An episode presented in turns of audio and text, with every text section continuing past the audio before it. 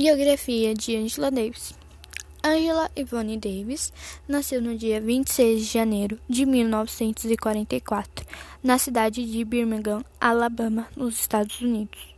Na época de seu nascimento, sua cidade sofria com a política de segregação racial implantada na maioria dos estados do Sul nos Estados Unidos.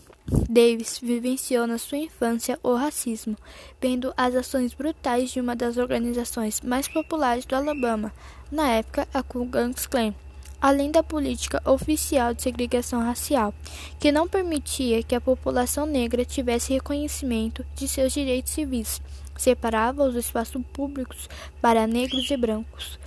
Constantes atos de linchamentos de negros e incêndio e explosões criminosas de casas e igrejas nos bairros habitados por negros.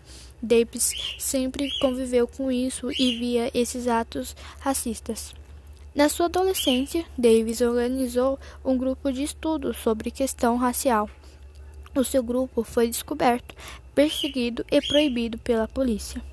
Após concluir os estudos, Davis mudou-se para o estado de Massachusetts, no norte dos Estados Unidos, para estudar na Universidade de Brent.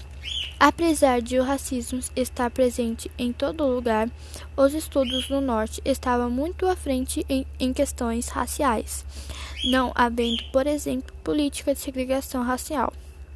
Na Universidade de Brent, Davis foi aluna de Herbert Marcuse, filósofo alemão da escola de Frankfurt, refugiando nos Estados Unidos desde a década de 1930 em razão de sua origem judaica.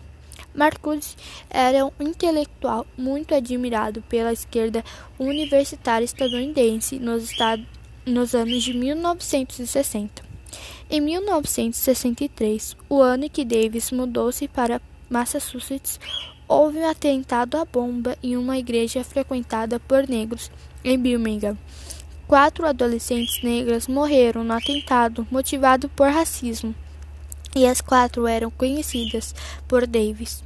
Esse fato marcou sua trajetória e a fez perceber o quanto era importante lutar por questões raciais em seu país. A partir daí, Davis integrou-se ativamente na luta social, tendo filiado-se ao SNCC, que era, que era organização antirracista fundada pelo ativista negro Stokely Carmichael. A NSCC tinha como princípios a resistência pacífica. Com o tempo, a NSCC deixou de existir. Tanto Carmichael quanto Angela Davis adquiriram um estilo de luta pelos direitos mais radical, filiando-se ao Partido dos Panteras Negras, ficando, conhecida, ficando mais conhecido como Movimento dos Panteras Negras. Em agosto de 1970, Angela Davis estava como representante dos Panteras Negras, acompanhando o julgamento de três militantes dos irmãos Soledge. O irmão de um desses rapazes presos, Jonathan Jackson, de apenas 17 anos, invadiu o tribunal com mais dois comparsas, todos armados. Sequestrou, sequestrou em uma van o juiz, o promotor e os jurados. No estacionamento, Jonathan Jackson gritou dizendo que em troca dos reféns a libertação dos irmãos. O resultado do episódio foi trágico. A polícia perseguiu e os sequestraram os sequestradores e houve um tiroteio. Jonathan Jackson matou o juiz. O promotor levou um tiro da polícia e ficou paraplégico. E os sequestradores foram mortos pelos policiais. Segundo as investigações, a arma utilizada por Jonathan Jackson estava registrada no nome de Angela Davis. Em 18 de agosto de 1970, Angela Davis passou a entregar a lista do 10 criminosos mais procurados pelo FBI. Ela permaneceu foragida até outubro de 1970, quando foi presa em Nova York. Houve uma intensa busca por ela, com cobertura imediata. Seu julgamento demorou 18 meses para o, para o movimento negro e para a sociedade em geral, que passou a discutir a prisão injusta de pessoas negras. Houve uma grande campanha por sua libertação, chamando a atenção de ativistas e artistas intelectuais. O músico e compositor John Lennon e a artista Yoko Ono compuseram a música Angela em sua homenagem. A, banca, a banda de rock britânica Rolling Stones compôs a música Still Black Angel, pedindo a libertação de Angela. Os intensos 18 meses de cárcere e julgamento terminaram com a inocência de Angela comprovada no tribunal e a sua libertação. Após cárcere, Angela se tornou uma destacada professora de filosofia e história em várias universidades prestigiadas nos Estados Unidos. Escreveu e publicou vários livros militantes pelo fim da guerra no Vietnã, contra racismo e pela igualdade de gênero.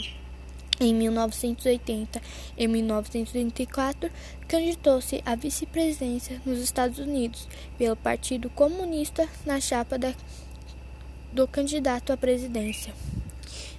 Angela Davis continua até hoje militando e lutando pelos direitos civis de negros, mulheres e pela igualdade de gênero e também pela e pela abolição da, das cadeias, porque ela acredita ser um meio ruim, porque as cadeias lá nos Estados Unidos têm em geral mais é, negros, latinos e, e pessoas nativas dos Estados Unidos. Ela acha que seria melhor se o governo investisse em estudo, porque assim ela acredita que diminuiria, diminuiria todo isso.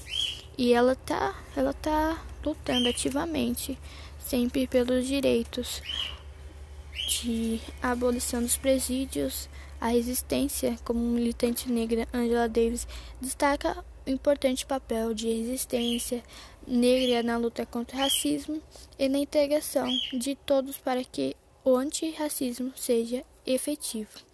Então é isso. Espero que vocês tenham gostado. Eu sou a Marcela Luiza, aluna do, da escola João Ramaciotti, e eu sou a aluna do, da sala do nono C, Marcela Luiza do Nascimento Logatti, número 22.